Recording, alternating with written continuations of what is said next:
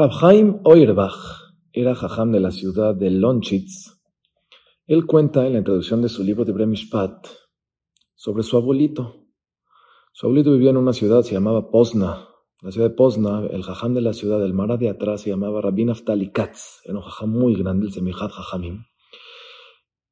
Y desgraciadamente empezó a haber una epidemia en esa ciudad. Se empezó a morir la gente, se empezó a morir, se empezó a morir. Y ya estaban desesperados, no sabían qué hacer.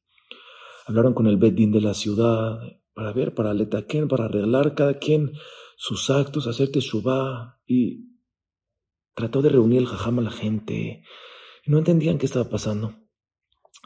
Uno de los alumnos del jajam le dicen, jajam, hay un jajam de la ciudad, Absalom Zalman Neuerbach, que se comporta extraño. Estamos viendo que en las noches sale de su casa muy tarde y se va. Dijo, síganlo. En la noche ven cómo sale con una vela. Siguen, lo siguen, lo siguen y ve que se mete a un bosque. Y dicen ellos, hasta aquí nosotros ya nos da miedo, ya no queremos seguir tanto. Al otro día le dicen, jajam, no, no podemos seguirlo. dice el jajam, avísenme, yo voy con ustedes. Esa noche el le dicen al jajam, jam, ya salió, vamos, y lo siguen.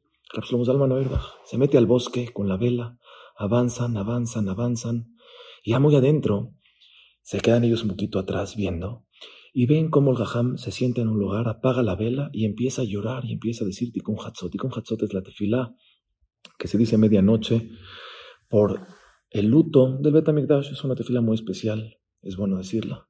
Y empezaron a escuchar que no nada más estaba él llorando, había otra voz y dijeron, nadie entró con él, no puede ser. ¿Quién está? Lo esperan a que salga, sale del bosque y le dice el jajam, te vi, te vi que entraste.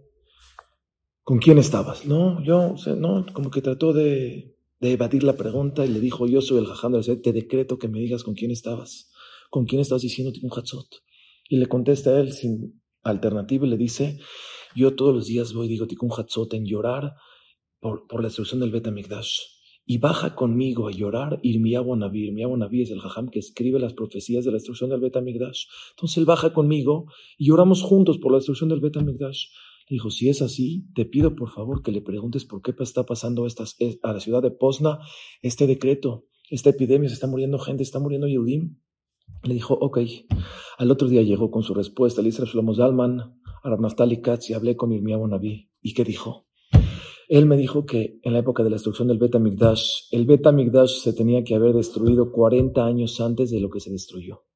Y como la gente le daba respeto al Bet Knesset, al Bet Midrash, se aguantó y se aplazó, se aplazó y no se destruyó el Bet Migdash. En el momento en que se dejó de ese cabot, se destruyó el Bet Migdash. Y le dijo no nada más eso, los sufrimientos que hay en Israel, sábete que es por falta de cabot al Beta Knesset, al Beta Midrash, que la gente habla cosas vanas, que la gente no le da el cabod y el respeto y el honor que se merece. Que den ese cabod y se para la epidemia.